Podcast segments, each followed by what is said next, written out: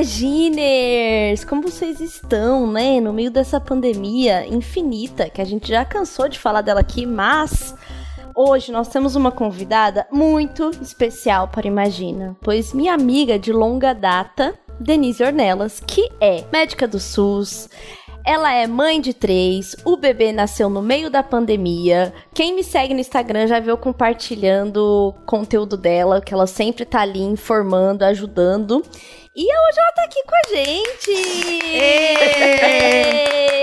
Muito chique! Dê, muito obrigada. A gente sabe que essas suas horas custam ouros, custam mais do que barras de ouro pra estar aqui hoje com a gente, né? Fazer todo o esquema em casa, com criança, profissão, e é dois trabalhos. Essa agenda dessa mulher é uma loucura. Eu tô muito feliz que você tá aqui com a gente. Muito obrigada por ter vindo.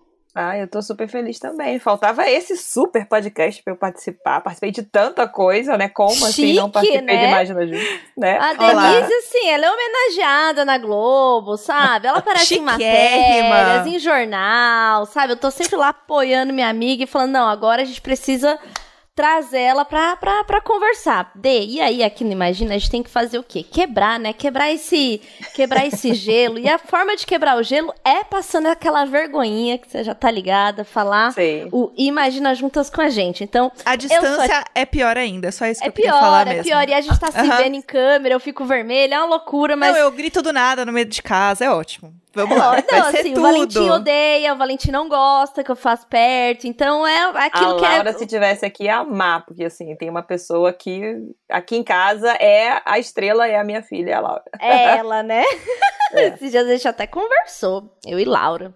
Aí eu, eu já tô naquele. Ai, eu peguei no colo, sabe? Tá todo mundo tão grande. o Meu filho não quer mais saber de mim. Bom, Hoje vai render, pauta. hoje vai render, Hoje- vamos lá. Hoje vai vamos render, lá. então vamos Vamos lá. Eu sou a Carol Tulin Eu sou a Jéssica Greco.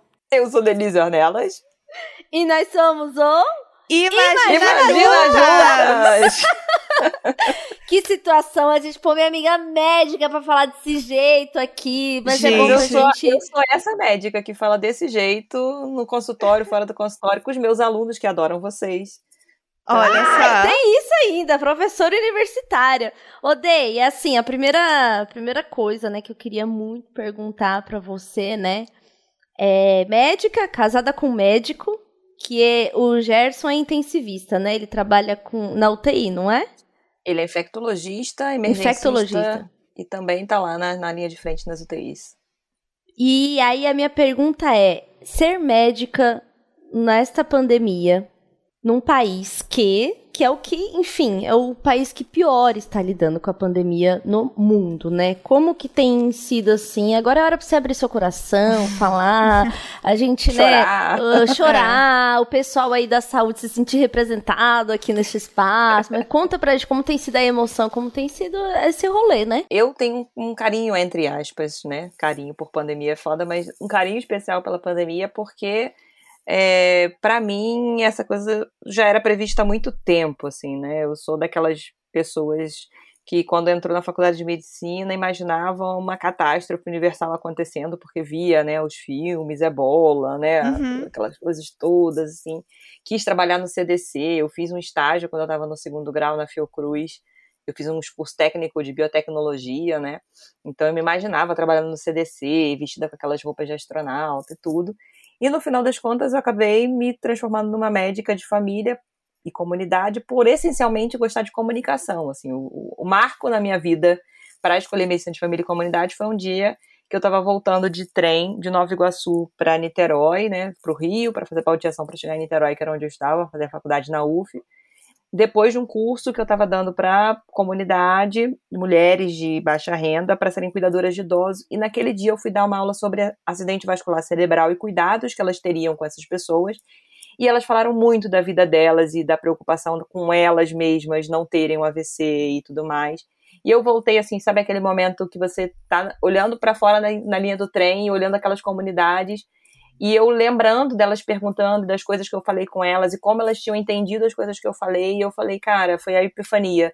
Eu nasci para fazer isso, eu faço isso bem. Se eu não fizer uhum. isso, eu vou estar desperdiçando um talento. Eu podia estar no CDC, mas eu quero estar aqui com essas pessoas. E aí, quando veio a pandemia, é, eu juntei essa vontade, né, de estar num, num movimento é, científico, no movimento de pesquisa, com levar essa informação de qualidade para as pessoas. Então, é um movimento é, muito doloroso pensando nas mortes, é um movimento de muita preocupação. Meu marido, que você falou, né, infectologista, o Gerson, trabalha também no SUS, foi um dos primeiros infectados no Brasil. Ele teve, pegou Covid no dia 8 de março do ano passado. Nossa, Nossa muito cedo. É, eu tava com 12 semanas de gravidez, então foi assim, eu fui fazer uma viagem, quando eu voltei, ele mandou mensagem para mim falando: "Não volta para casa porque eu tô com febre, tô com dor de garganta, tô não tô bem". E como eu tava grávida, a gente até imaginou que fosse influenza, que para grávida é uma coisa mais grave, né? Sim. E aí ele foi no hospital, fez o exame, eu também fui no mesmo dia no hospital fazer o exame porque estava é, grávida, a gente estava super preocupado com isso. Ele já tinha atendido uma pessoa no hospital universitário com Covid confirmada. E dez dias depois saiu o resultado dele confirmado. Eu fiquei isolado dele e dos meus filhos no começo de março por conta disso. E foi assim: eu estava isolada, indo dar entrevista na Globo, indo fazer outras coisas ali da, da pandemia. Meu sem Deus a doença. Do céu. E ele com as crianças em casa. Eu fico feliz com essa parte, sabe? Porque naquele momento, é, se eu soubesse que ele estava com Covid, se não tivesse saído o resultado tanto tempo depois, eu tinha surtado aqueles 10 dias. Então, não surtei. É. Verdade. Não. Acho que nem tem como não surtar, né? Ainda mais nesse início, né? Que a gente Sim, tava... naquela época ali, se eu soubesse, ia ter sido uma coisa muito. Porque ele estava sozinho com as crianças, eu não podia ficar perto deles, a gente não podia chamar os nossos pais, que são nossa rede de apoio para cuidar das crianças. Então, uhum. no final, passou, mas aí eu passei a pandemia inteira, né, com medo de eu pegar Covid grávida. E tendo uhum. que trabalhar, tendo que sair de casa, porque não tinha, né, no, nos primeiros movimentos, todo mundo falava: não, grávida não pega nada, é tranquilo para grávida, pode sair. É verdade, e, no Brasil, gente... e no Brasil foi um dos maiores índices de mulheres grávidas que morreram por Covid, né? E eu fui acompanhando isso, porque aí, né, eu estava diretora de comunicação de uma sociedade científica, da Sociedade Brasileira de Medicina de Família e Comunidade. Então, junto com outros profissionais ali da sociedade, a gente resolveu priorizar essa pauta, trazer muito para o dia a dia dos médicos de família para as comunidades principalmente, porque sempre falo isso, né? No começo da pandemia a gente não lia uma linha sobre a diferença de se cuidar numa comunidade carente, de se cuidar como uma pessoa que tivesse dinheiro para comprar todos aqueles aparatos que a gente uhum. falava, né? Então, como é que foi levar essa informação para as pessoas logo no início? Assim, foi muito comprometimento, era estudar o dia inteiro, era não perder um artigo científico. Então, foram momentos de muito desgaste. É, e vendo que as pessoas estavam morrendo sem precisar morrer. Eu acho que isso, do começo até agora, é o maior problema da pandemia. Ser médico, ver que tem coisas possíveis da gente fazer, mortes que são evitáveis e que, infelizmente, a gente está num serviço de saúde que está sendo desmontado pelo governo federal, que está sendo sucateado, já tem uma longa data, mas especificamente de 3, 4 anos para cá, uma emenda inconstitucional que congelou os recursos do SUS, né? Uhum. É, vendo uma discrepância absurda entre os estados do Brasil, que a gente já sabia que existia essa desigualdade, né, de oferta uhum. de leitos de UTI, é, e fazendo todo dia, né, que nem o beija-flor lá da lenda da floresta, levando sua gotinha de água para tentar apagar o incêndio. É isso que a gente faz. Isso é muito, muito é, motivador por um lado, mas muito triste por outro também. E no meio disso acontecendo, você trabalhando, a barriga crescendo. Pois e é. aí teve o bebê no meio da, da, da, da, né, da quarentena, não, né? Da pandemia mesmo, assim. E eu imagino como deve ter sido também, assim, toda essa angústia, mas também o alívio de não ter contraído, não ter Sim. pegado o Covid durante a gravidez, né? Mesmo trabalhando. Então, assim, é, eu acho que as dicas que você vai passar hoje pra gente se proteger de fato, você é a maior prova viva é, deu de certo, que, sim. não deu COVID. certo, que você não teve Covid, assim. Daí, e com as crianças, como é que foi? Porque assim, o Valentim, ele teve uma regressão absurda, absurda, assim, da autonomia, do desenvolvimento, né? Porque a escola dele fechou no meio, fechou, uhum. simplesmente fechou e foi um drama pra gente, né? E aí voltou tudo, assim, fazer cama compartilhada, até na hora de fazer cocô, ele queria que eu tivesse Sim. dentro do banheiro com ele. Uhum. E, e, eu tentava explicar ali o que era, né, de uma forma lúdica e tal, e tentando, né? Mas aí imagino, você estava com, com as duas crianças grávidas e, e no dia a dia da casa, é óbvio que você conversa isso com o Gerson também, né? Então eles estão ouvindo tudo, eles estão vendo.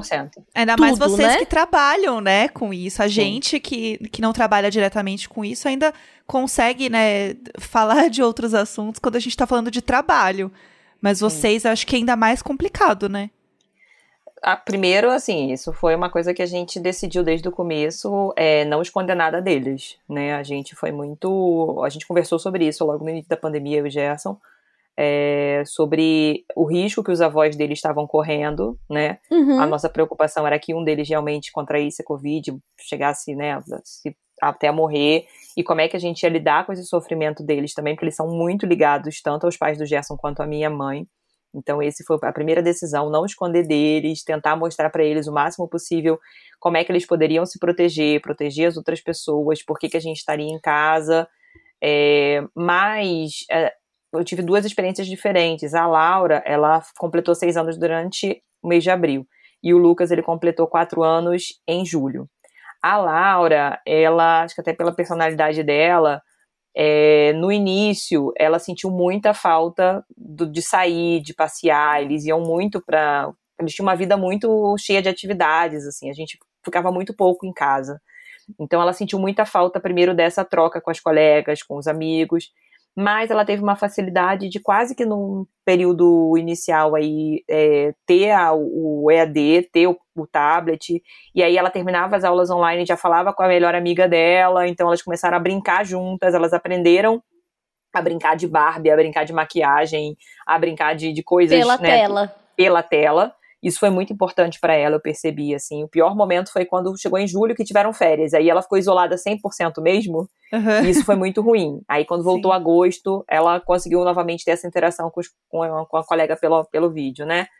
É, mas o Lucas, ele tinha entrado na escola naquele ano, né, em 2020 ali. E ele teve um mês e meio de aula e parou as aulas. Uhum. Quando começou as aulas virtuais, é, eu tive um dilema, porque eu tinha ela em alfabetização e ele para basicamente ficar meia hora na frente do computador brincando. Uhum. Então eu fui pro lado dela, né? Nos primeiros meses eu investi em fazer essa conexão dela com, a, com o aprendizado pro EAD. E meio que deixei ele dormindo. E quando eu vi, assim, é, eu entrava duas ou três vezes por semana só para ele ver a professora, ver os coleguinhas. Mas quando eu percebi, ele estava completamente desconectado, ele não queria mais entrar, ele queria dormir. E aí ele falava que ele não queria sair. E as poucas vezes que a gente, é, depois de um mês, que a gente ficou 100% dentro de casa, assim, com eles, né, que eu saía e o Gerson só para trabalhar, e eles estavam aqui com, com uma pessoa que era a babá dele já antes da pandemia, nesse primeiro mês, então não saíam mesmo. Quando a gente começou a perceber que ele não estava bem, que é vamos tentar descer ali no parquinho da rua para ele respirar um ar e voltar, ele começou a dizer que ele não queria, ele tinha medo Uhum. É, a uhum. Laura ia, mas ele não ia. Ele nunca teve problema de usar máscara, ele usou super fácil, mas ele falava, ele verbalizava que ele tinha medo de pegar Covid e de morrer. Nossa. Ele falava sobre isso. E ele criou um amigo imaginário. E aí ele falava que o amigo imaginário dele às vezes estava doente, ele falava que o amigo imaginário dele tinha pegado alguma coisa. E, e foi muito doloroso, assim, da minha parte ver porque era o primeiro ano de escolinha que ele ia dançar a primeira festa junina, era a primeira vez que ele ia comemorar o aniversário na escola, era várias primeiras vezes que ele não teve no ano passado.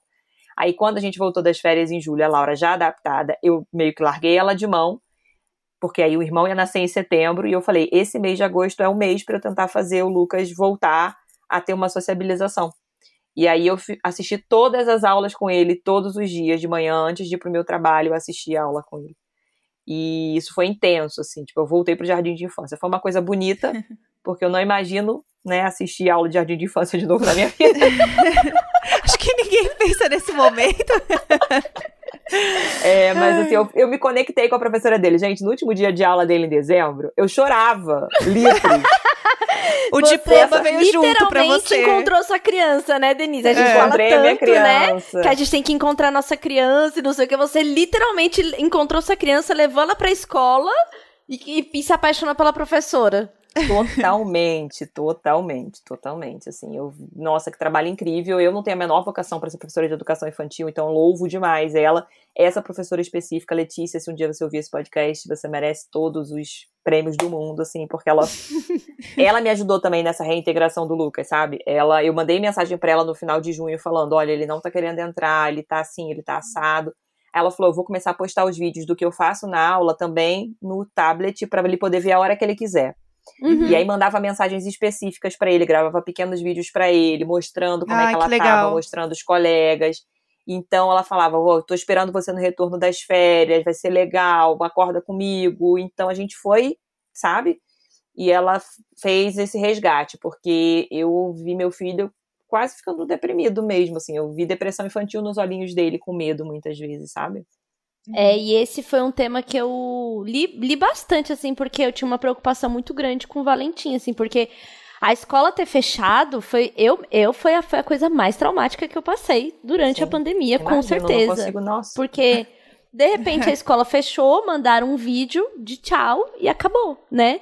E era minha rede de apoio demais, assim, e tava tendo as aulinhas, mandavam um vídeo e tal, mas enfim, uma das 80 mil daqui da cidade que fecharam porque era creche, né? Não tinha. Não era de rede, não tinha ensino adulto, então todo mundo que tinha filho com menos de 4 anos que não tinha que estar tá matriculado tirou e elas não tinham mais dinheiro para sustentar. E aí eu ficava muito, eu dividi muito isso com a Jéssica, com o Gus, conforme a gente foi gravando aqui, falando sobre isso, porque ah, era Gus muito é o irmão mais velho do Tintim. É, exatamente. Você que tá até quieto hoje, né? Que tá é. no lugar dele, ó, hoje tá, tá quietinho. Hoje, hoje, ó, Hoje ele ficou até quietinho.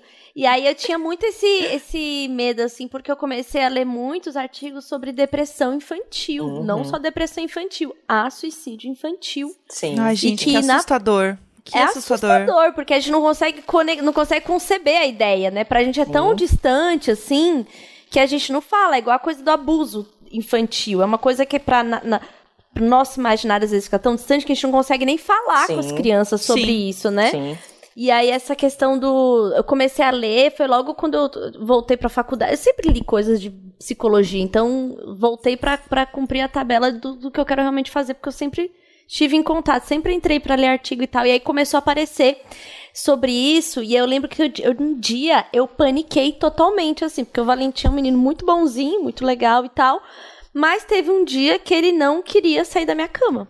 Simplesmente ele não quis sair da cama. E aí eu, eu tive um, sintomas de ataque de pânico, de fudeu, fudeu, fudeu, e agora? Agora meu filho, agora acabou. Agora, além de tudo, eu vou ter uma criança de 5 anos. Por... E foi logo depois do aniversário dele que ele odiou fazer a festa do Zoom. Ele Sim. odiou. Uhum. Pra ele foi assim, traumático aquilo, assim, né? Apesar da gente ter montado todas as coisas e tal, eu, ele não. Uma vez a gente tava. saiu na padaria e tinha cupcake com coisa vermelha. E ele falou que ele não queria comer porque era igual o bolo dele do aniversário e ele não gostou. Então, não. assim, ele começou a criar Nossa, umas ele relações. Associou. É, ele começou a criar umas relações, assim, de, de tão traumático que foi, né? E aí eu fiquei super é, assustada desse dia, assim. E aí teve. Aí eu fui conversando com ele, aí o Rafa sempre saía com ele pra andar com a cachorra e tal. Aí teve um dia que a área de lazer do prédio abriu. E tava domingão, assim, um sol, um sol. E aí tinha pouca gente lá embaixo. Era agosto, mais ou menos. Agosto, acho que era setembro. E aí tava sol e tal. E aí o Valentim jogando videogame. Aí eu parei e fiquei olhando assim pra janela. Aí o Rafa olhou a cena e falou assim: Meu, vocês estão muito mal. Desce um pouco. Vai lá. Desce um pouco. E aí, neste dia, o Valentim, ele voltou uma outra criança. Ele não ficou perto da criança na piscina, ele ficou numa ponta, a outra criança ficou na outra ponta. Eles não interagiam. E aí teve todo um trabalho dele voltar a interagir com criança também, porque teve isso. O Lucas e ele também. voltou. Não foi automático, ele... não. Nossa, não é. Foi realmente ressocializar mesmo, sabe? é tipo e isso. aí, e aí era um menininho que tava lá que a gente não conhecia. E aí ele, né, tentar interagir com os olhos, assim, brincava. Aí uma hora a bola foi para lá, ele ficou meio bravo para pegar e tal, assim. Aí a gente conversando, aí quando a gente tava voltando no elevador, aí colocamos máscara e tudo de novo, ele falou assim: Ai, mãe, muito bom fazer novos amigos. Meu Deus, aquilo Nossa. me quebrou. A dor no coração. pedacinhos. Eu falei assim, meu Deus do céu, a gente vai ter que pôr a máscara, pôr o álcool em gel e a gente vai ter que ir no parquinho aqui do lado ver criança. Isso. Porque eu comecei a ficar realmente preocupada com, com a situação, Eu lembro que você sabe? compartilhou isso nos seus stories, assim, a primeira vez que vocês foram e tal. Foi muito próximo da primeira vez que eu fui com Laura também. Porque é isso, o Lucas ele não queria, então a gente decidiu respeitar o tempo dele também, uhum. sabe? Uhum. E aí foi uma época que quando eu percebi que o Lucas estava muito nessa neura, tipo, a gente vetou, tipo, eles estavam vendo com a gente o Jornal Nacional desde o início, às vezes eu passava dias vendo o Globo News e eles brincando ali no chão da sala e tal. Uhum. É, e aí eu falei, não, vou dar um tempo porque ele tá ficando muito ligado com isso. Quando ele começou a falar que o amigo Sim. imaginário dele tinha a avó do amigo imaginário É uma neurose morrido, infantil, basicamente. É. Eu segurei, eu falei, não, vamos segurar. E aí fui reintroduzindo aos poucos, e aí eu fui com a Laura nesse parquinho perto, eu fui no banco e aí tive que levar a Laura comigo. Aí passei por um parquinho, ela falou: pelo amor de Deus, deixa eu ir no parquinho. aí eu falei, mas você chega perto da menina, entendeu? Tipo, fica longe e tal. E eu grávida, aquele barrigão, morrendo de medo de pegar alguma coisa. Então a Laura foi, e aí ela voltou falando exatamente essa mesma coisa, assim, como é bom ver a minha amiga, virou melhor amiga. Tipo, amiga, amanhã você pode estar aqui nesse mesmo horário pra poder uhum. brincar. oh, meu Deus. Era um desespero mesmo das crianças. E o Lucas, uhum. a reintrodução dele ao mundo veio depois que o neném nasceu, porque uhum. até o Luiz nascer ele realmente ficou muito é, fechado aqui em casa e tal. E aí foi isso, né? Meu último mês de gravidez e meu primeiro mês com o Luiz, eu fiquei muito mais preocupada. Então nem o Gerson saía praticamente de casa, era tudo comprado pelo, pelo telefone, pela uhum. internet, né? Então a gente viveu um isolamento aí de 60 dias mais ou menos, assim, muito intenso. Que uhum. não vinha nem faxineira, que não vinha ninguém para casa para poder ah, preservar a saúde da gente. Minha mãe veio para São Paulo. E o puerpério ali, né? Mais um dentro da Minha casa. Minha mãe veio para São Paulo. É isso que eu ia perguntar, como que foi, foi isso, assim, né? De passar então, Minha mãe tem tempo. 63 anos, aí ela veio para São Paulo para ficar com a gente esses primeiros dias de vida do Luiz, mas ela ficou isolada dentro da minha casa, porque ela tinha vindo, então ela estava de quarentena aqui. O dia que minha mãe pegou ele depois de 10 dias em casa, foi, assim, super emocionante para ela, pra gente. Aí ela tirou a máscara, abraçou as crianças, né? Foi outra, foi outra vida. Aí, do puerpério, assim, vou ser bem sincera com vocês, acho que dos meus três puerpérios foi o puerpério mais sossegado. No em momento imediato, nesses primeiros uhum. seis meses. Porque é, o Gerson, ele tinha perdido férias, porque ele não pôde tirar férias compulsórias lá atrás, em abril, então ele acabou ficando mais tempo com a gente em casa, não foi só aqueles primeiros dez dias que eu, uhum, cinco dias, né, que sim. o marido fica, então ficou um tempo a mais. Minha mãe estava com a gente, assim, mal ou bem, é, é uma experiência muito diferente você poder tirar licença e ver seus filhos integralmente o tempo inteiro com o irmão que tá chegando. Ah, e sim. Eu, apesar de todo o sofrimento, porque é claro que foi sofrido, né, gente? Ficar longe dos meus amigos, meus melhores amigos não pegaram meu filho no colo. Mais, muito mais do que, sei lá, 80% da minha família não viu meu filho ao vivo ainda. Meio minha irmã, é, depois que ela teve Covid, aí que ela pegou meu filho no colo, porque, né, já teve Covid mesmo, muito próximo. Um primo meu, que também é super seu fã, Tchulin, ele chama você de Tchulin, que é o Daniel Leal. O Daniel, ele veio depois também que pegou, mas assim, a maior parte das pessoas, né, os avós do meu, os pais do, do, do, do meu marido só pegaram ele quando ele fez três meses. Porque eles não tinham tido Covid, então a gente tava, minha sogra é assistente social, ela trabalha no hospital, a gente tava super preocupado. Então, assim, essas coisas foram muito ruins, mas o puerpério em si, é, a maior frustração que eu tive foi porque eu tinha feito um plano de ter a minha última gravidez, eu fiz 40 anos agora em janeiro, então esse deve ser meu último filho realmente, de viajar com eles, de passear, de curtir, de sair, coisas que eu fiz no meu puerpério com Carol, com o Tchulinho aí, que a gente fazia festa, né, ia, botava as crianças tudo Ai, junto, catarrento, metendo a mão na meleca do outro, entendeu? Só faltava dividir a teta pra todo mundo mamar.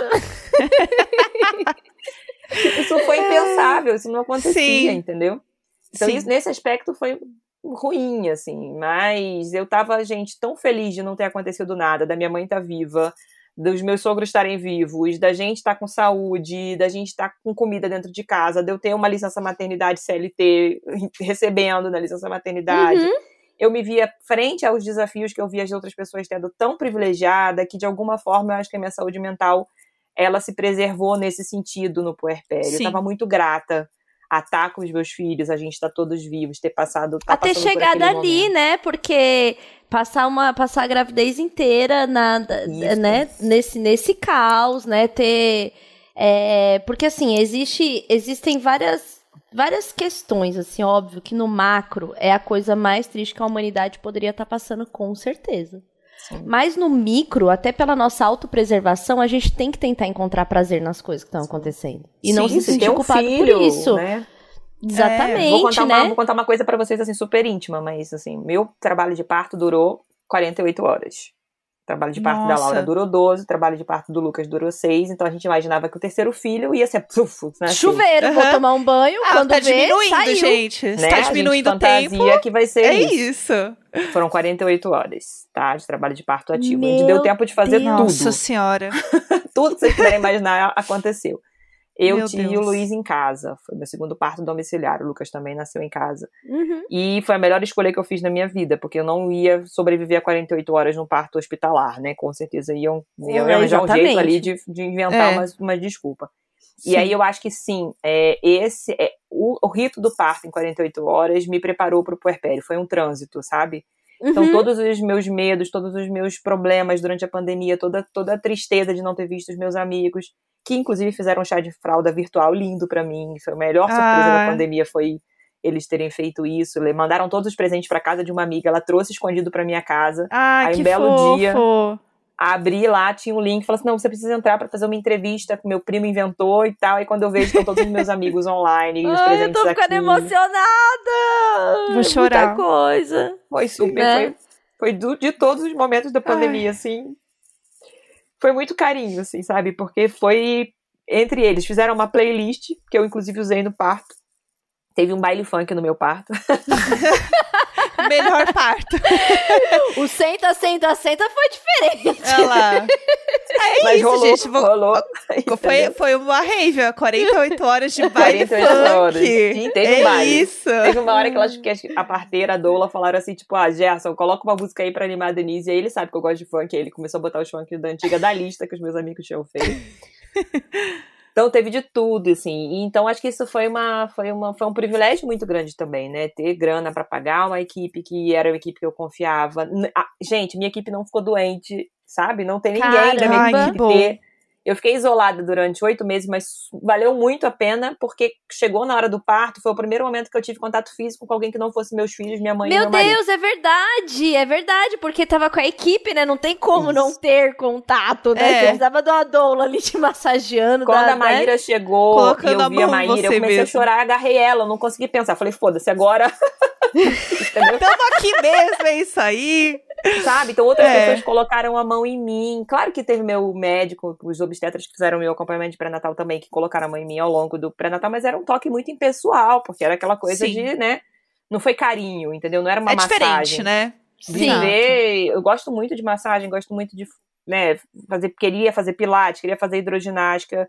É, grávida, eu fico especialmente é, sensível a, a, a me tocarem.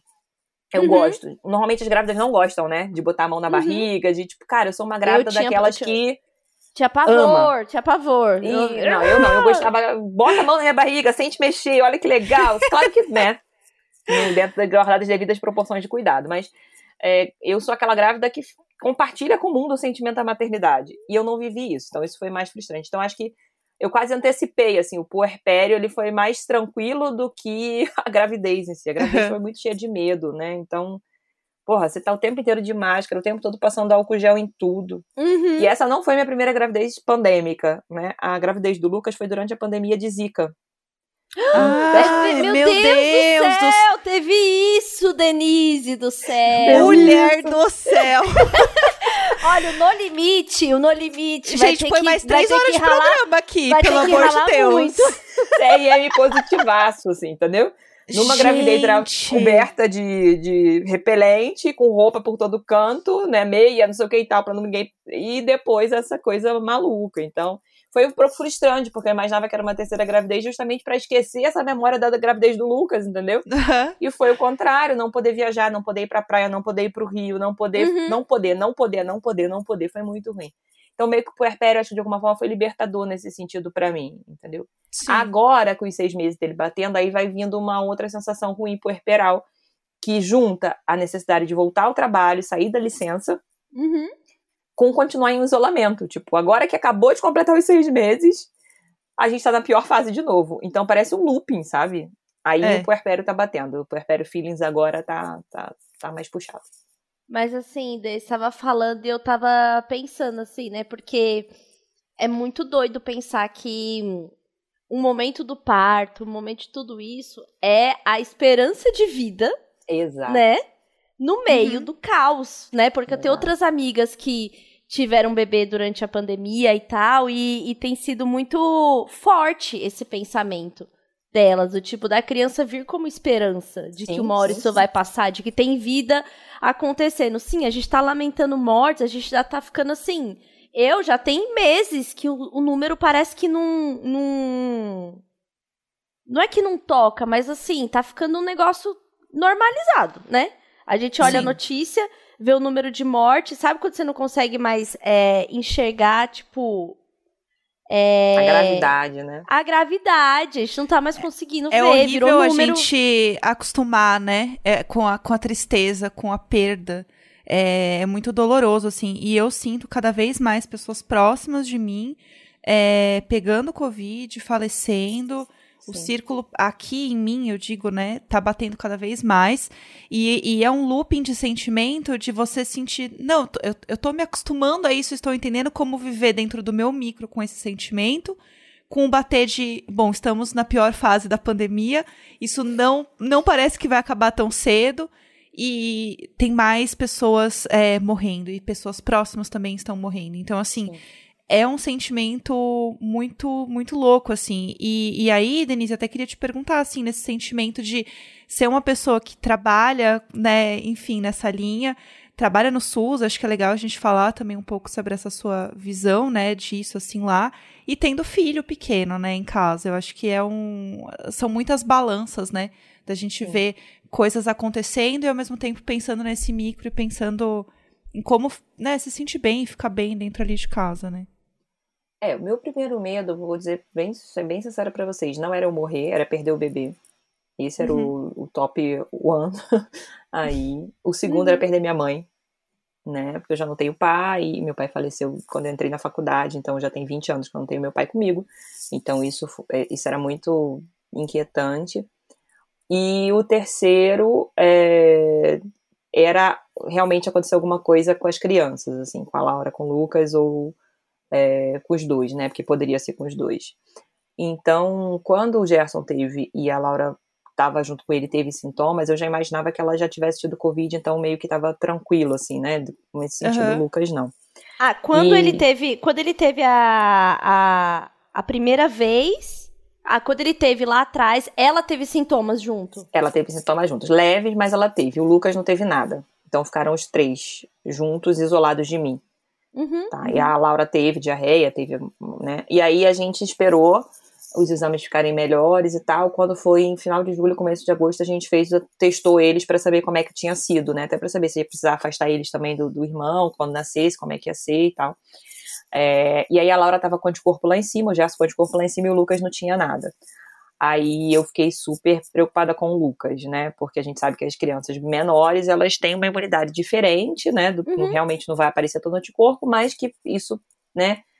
E aí eu entrei meio numa neura assim com o Lucas, do que, que poderia acontecer com ele, né? E já com essa coisa dele não querer sair, eu falei, ah, vai que esse menino tá com sexto sentido, alguma coisa, ah, sabe? É, pra, mim, pra mim, o Valentim ter medo era, era, pra mim era assim é, um é recado, isso. um recado. Pra mim era, era essa a sensação, assim. Então era assim, eu passei por todos os possíveis medos é, juntos, né? Essa coisa da minha mãe vir, a gente ter que se isolar para poder preservar minha mãe, para preservar o Lucas, para preservar minha gravidez, preservar os meus sogros, preservar né, contatos familiares próximos. Eu tenho uma cunhada que é praticamente uma irmã, porque ela nasceu na mesma época que meu irmão nasceu. Meu pai falava que ela ia casar com meu irmão, eles realmente casaram. Que perdeu Nossa! o pai e perdeu meu a avó Deus! na pandemia, ali entre junho e agosto. Então a gente ficou assim, destruído, sabe, com essa situação. O pai dela ficou muitos tempos, muito tempo na, na, na UTI. Eu fiquei sempre falando com eles todos os dias. Dali para frente, todas as semanas eu tive um parente meu no Rio de Janeiro adoecido né? Então, uhum. foi meu irmão, foi meus primos, foi minha irmã, foi meu cunhado, uh, muitas pessoas doentes ao mesmo tempo, colegas de faculdade, a minha melhor amiga que é, tinha um problema, tem um problema pulmonar, então era grupo de risco, morrendo de medo dela ficar doente. Olha, gente, foi assim, né? E dentro do sistema de saúde, a gente infelizmente acaba vendo coisas é, que vocês leigos até estão protegidos de ver.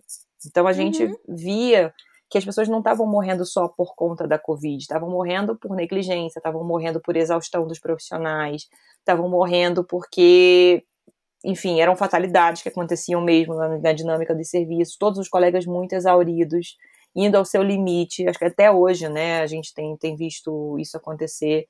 Então, é, o equilíbrio é, possível, assim, da, da, saúde mental nisso é, era praticamente algumas coisas entrar em negação. Então, por exemplo, eu entrei em negação de que o Gerson podia ficar doente de novo. Quando falava sobre reinfecção, eu falava, não, isso não existe. Uhum, Entendeu? Uhum. Porque não dava para eu lidar com uhum. o marido, que tinha tido Covid no começo e que estava o tempo todo ali na linha de frente, chegando em casa, de outra forma que não fosse. Toma banho, se limpa, fica o mais, né, tipo, distante possível do, desse contato. Mas como é que tu não abraça teu marido grávida, entendeu? Como é que você é. Sim. Então, algumas coisas eu acho que até foi, tipo, eu criei mecanismos de, de negação, de que, não, que o risco era menor do que, deve, do que realmente era, entendeu? Pra poder lidar com de defesa total. Você estava tendo uma aula sobre isso hoje. Você estava falando, vou usar o seu trecho Sim. na aula. Que é realmente isso, é uma forma de se proteger mesmo, proteger sua cabeça.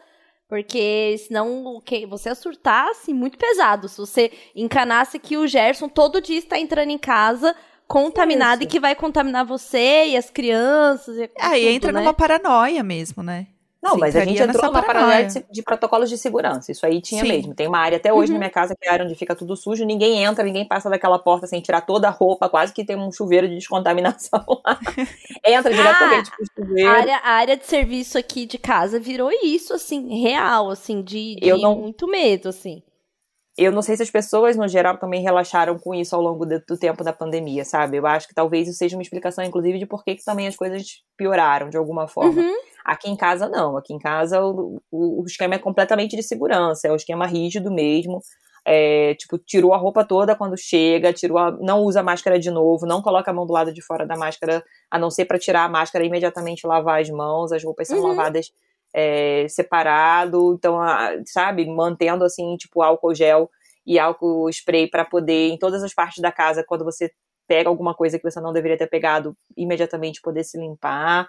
A gente relaxou um pouco essa coisa da embalagem dos alimentos, porque a gente foi vendo as pesquisas e entendendo que não era daquele jeito. Uhum. Mas, assim, eu vejo que antes as pessoas já não lavavam a mão para pegar em coisas que tinham chegado da rua. Uhum. A gente uhum. já fazia isso. Então, de alguma forma, não, o álcool gel foi eliminado, mas a lavagem de mãos o tempo inteiro acontece, sabe? É, eu usei o tempo inteiro as máscaras adequadas, então não usei máscara de pano, a não ser que fosse para um lugar completamente aberto, onde eu não fosse ficar isolada com ninguém. Então, né, até para respirar melhor indo num lugar mais aberto e tudo mais. É, essa coisa de colocar a mão nos olhos. Eu não coloco a mão nos olhos nunca. E como eu tenho óculos, facilita, porque eu bato no óculos se eu for colocar Te no olho já lembro. Te né? entendo. Abolimos não completamente. Não dá pra perceber. Não, abolimos óculos, as eu... futilidades, assim. Tipo, eu fui fazer, cortar o cabelo agora que o Luiz fez cinco meses, aí eu precisava cortar o cabelo, né? Que é aquela queda horrorosa pós-parto. Uhum. Então, fui cortar o cabelo ali, mas assim, não fiz a unha esse tempo inteiro, né? Tipo, essas coisas que a gente gostaria de fazer, não, não, não tive essa, essa vaidade. Comprar coisinha de bebê só pela internet. Fui pouquíssimas vezes em alguma loja comprar alguma coisa para mim, porque eu precisei realmente. Então, assim, tô sentindo muita falta de restaurante, não sei o que é restaurante. Não sei mesmo. Sim. Uhum. Entendo quem conseguiu ir, porque tava numa uma fase mais tranquila aí de local aberto. Mas eu não tinha estrutura para administrar um bebê, mais três crianças, mais duas crianças. E eu, e ele, tipo, ficar o tempo inteiro neurótico se eu limpei, se eu não limpei. Que a gente fez aí nesse tempo aí foram duas viagens para dois hotéis que estavam cumprindo protocolos realmente de distanciamento, lugares mais abertos porque eu precisava, em algum momento, respirar durante o final de semana, assim, e as crianças também precisaram muito disso. Então, foi antes de eu parir que a gente fez a última, última coisa que a gente fez três semanas antes foi uma viagem de final de semana, que a minha irmã veio para São Paulo também, e a gente preferiu para poder ficar perto dela ir para um hotel, porque aí a gente estava em lugares abertos, ela não entrou na minha casa, não ficou aqui, só veio trazer minha mãe. Uhum. E depois, quando o neném nasceu, quando estava com um mês e meio, quando o Gerson ia voltar a trabalhar e a gente não ia poder viajar mais, fizemos uma viagem né, pro, pro mesmo lugar que a Carol foi com o Titi, inclusive, lá pro Rap Lago, foi inspirada ah, nela. Ah, eu, eu amo o Rap Lago. Gente, aí... eu quero ir no Rap Lago, sabe? Ai, gente, o Rap Lago. Eu quero e, ir e lá. eles são muito cuidadosos lá, né, Denise? Total, total. E era tudo aberto o tempo inteiro mesmo. É tudo, é. Exatamente, então... é uma grande, uma grande chácara, assim, enorme. Eles foram muito cuidadosos e lá foi. Eu fui pra minha mãe, porque eu tava mal da cabeça, não tava legal mesmo. E aí eu fui pra praia. E aí eu voltei mais tranquila, assim, né? E depois o Rap Lago tinha feito o convite. E a primeira vez que eu vi, que eu me imaginei, eu tive um ataque cardíaco de medo. Uhum. Assim, foi a primeira sensação. E eu queria muito que o Valentim se divertisse um pouco. Foi muito sofrido para ele. Esse menino sofreu muito ficando isolado, Sim. sabe? Por mais que a gente tente, nada vai ser como uma criança ter a infância dela e a infância foi roubada Sim. em muitos é. aspectos Até porque mesmo, né? ele fica sozinho, né, amiga? Ele, ele é... fica, é, ele não tem Ele não, não tem, tem um com quem trocar, eu, né? Eu comecei a considerar uma coisa que eu já tinha tirado da minha cabeça completamente. Eu comecei a pensar, falei assim, gente, é, o Valentim vai ficar, passar mais quantos anos sem ter uma criança em casa? Porque a gente não sabe quando que isso vai acabar Sim. e não vai acabar no estralar dos dedos, porque, enfim, Sim. eu acho que tem coisas que a gente vai levar é, para sempre, assim, o cuidado com a limpeza, o, quando for sair, é sair porque é uma coisa muito legal, para evitar a exposição, enfim, eu comecei a ter várias questões. E aí, quando veio o convite do Rap Lago, eu tava muito tensa. E, gente, eu troquei tanto com eles para entender protocolo, o que faz, o que não faz, não sei o quê. Aí eu ia lá e pesquisava. E aí eu, ti... meu, eu baixei um negócio de turismo de fora, falando o tipo de protocolo, porque eu comecei a ficar assim, eu preciso, mas eu também quero ser cuidadosa para fazer Sim. isso. Não, você Graças foi ótima. Você foi uma super influencer aí... nesse aspecto. E aí, o, o, o, propósito agora é trabalhar com a divulgação científica, tá, Denise? Excelente. E aí, e foi muito bom, assim, e teve outras mães que foram, depois da Denise foi, eu falei para eles que a Denise ia pra lá, eu falei, ó, oh, gente, ela é médica, hein? Vocês, eles vocês não, se comportem direitinho. Vocês se comportem. Respeita as visitas, porque Mas vai foi muito a bom. médica. Assim, eu tive convite para alguns resorts, eu não tive coragem, porque o, o, a história ali com o Rap Lago é uma, é uma eles, eles já moram em comunidade lá, tem isso Sim. também, que faz muita diferença, porque a galera que tá lá é uma família mesmo, tal, e eles têm tipo uma vila deles lá. Então eles já Sim. ficam isolados, de fato. Então, uhum. e aí foi, foi uma das coisas que eu me senti é, mais segura. Teve alguns convites para resorts, eu não não tive coragem, assim, porque acho que a rotatividade é muito grande. É, enfim, tem várias questões isso, porque as pessoas também precisam trabalhar, enfim, várias discussões, mas eu, no meu íntimo, no meu pessoal, achei que não era o momento ainda assim, quando a área de lazer abriu, demorou pra gente descer, quando a gente desceu foi desse episódio que o Rafael falou, pelo amor de Deus, olha essa cena aqui, pelo amor de Deus, tá acontecendo aqui, vocês estão mal, e a gente começou a descer, e aí dá pra ver a, a piscina daqui, então quando tá vazia, a gente corre um pouco, veio mais gente, volta, então até agora estamos sem nos contaminar aqui, tem enrolado. Teve as idas ao parquinho também, e aí eu era a mãe que fazia as brincadeiras com as crianças, tipo assim, caça ao tesouro, aí tipo, pra ninguém ficar se abraçando. Ou, claro. tipo, morto-vivo com espaço que dava para abrir o braço. Tipo, a gente, a gente se vira. Pra ver a criança feliz, para ter é esse isso. momento que é um prazer que também reflete na nossa saúde mental como cuidador, né? Porque você se sente muito inválido quando você é o cuidador daquela criança e você não tá conseguindo proporcionar nada. Então Sim. tinha uma questão com a minha autoestima também, como mãe, como cuidadora dele, né? E a gente foi fazendo essas, essas coisas, assim. É, é imagina cheguei... a minha culpa também, né? Porque, tipo, ah, é, tinha um lado Nasce... bom de receber o Luiz, na... mas ao mesmo tempo eu coloquei eles numa situação de eles estarem mais isolados ainda porque eu estava grávida e porque o, o irmão estava nascendo. Então, esses dias, peri nascimento do Luiz, para transformar numa coisa realmente que para eles também fosse é, bonita, que eles tivessem as melhores lembranças, teve um esforço meio do pai deles e do, da, minha, da minha mãe. Sim é muito intenso, assim, de proporcionar é, para eles uma alegria, né, de ter o irmão ali, de não ser mais uma fonte de preocupação, de tristeza e tudo mais. E eles super respeitaram, eles foram super bonitinhos nisso. Eu não posso, né, tipo, aceitaram super bem as restrições, as regras e tal. A Laura, às vezes, menos, né. A Laura, ela é apaixonada pelos primos mais velhos dela e ela queria ir na casa dos primos, queria ver os, os primos, os avós. Ela chora muito quando a gente não deixa ela dormir na casa dos avós dela, mas teve todo um, um processo, né, para a gente poder conseguir voltar a fazer minimamente algumas coisas. E isso foi lá para o final de novembro, começo de dezembro. E aí, quando a gente começou a perceber que a coisa estava ficando ruim de novo, a gente teve que cortar logo depois. Então, ter ido para a viagem naquele momento que estava um pouco mais tranquilo foi um alívio, foi um respiro. A gente está sentindo que isso precisa ser feito de novo. Então, marcamos uhum. agora para o final de abril, que é o aniversário dela, uma viagem muito parecida com essa do Happy Lago. Mas eu não sei se eu vou poder fazer isso com ela nesse momento, né? Porque tá pior. Eu acho que a gente tem que ter muita consciência crítica é, uhum. de que realmente a gente tá no pior momento da pandemia. Não era. Quantas vezes a gente falou que isso foi, que ia acontecer, né? E as pessoas acharam, não, isso é exagero, isso é exagero, isso é exagero. Viu? Ah, não deu nada na eleição, foi razoável. Não deu nada no Natal, foi razoável. E aí eu acho que em janeiro as pessoas perderam o freio, assim, completamente. É, com eu certeza. ia falar, ia puxar isso, assim, de, porque assim. É, depois de ter ficado muito isolada, eu dei a surtada, fui pra minha mãe, melhorei, Happy Lago em novembro e tal, me senti à vontade. Fui aqui perto de casa, tem restaurante que é aberto, até fui e tal. Valentim mesmo pede, ele é a criança que ele falava, ele falou esses dias, ele falou assim: "Meu, eu quero comer do lado de fora". Então, tem e aí a gente fica super Ai, vou fazer só mais essa vezinha, dessa relaxada. Agora eu já tô neurótica de novo. Eu acho que ainda bem, porque acho que é um mecanismo de defesa também pra gente se, se proteger. Mas é muito doido como. Eu acho que tem vários aspectos, inclusive psicológicos, nisso, porque é, como a pandemia foi do ano de 2020, a sensação é que o ano acabando, as coisas iam. É, o ritual da passagem, sabe? E, e, tem a questão também da vacina, né? É, saindo, anunciando a vacina, é um sentimento, é, e, e explicando assim de uma forma muito boba, mas sabe quando você tá muito apertado para fazer xixi, você tá chegando perto do banheiro, você tem mais vontade de fazer xixi e parece que você não vai aguentar mais uhum. de tão apertado que você tá?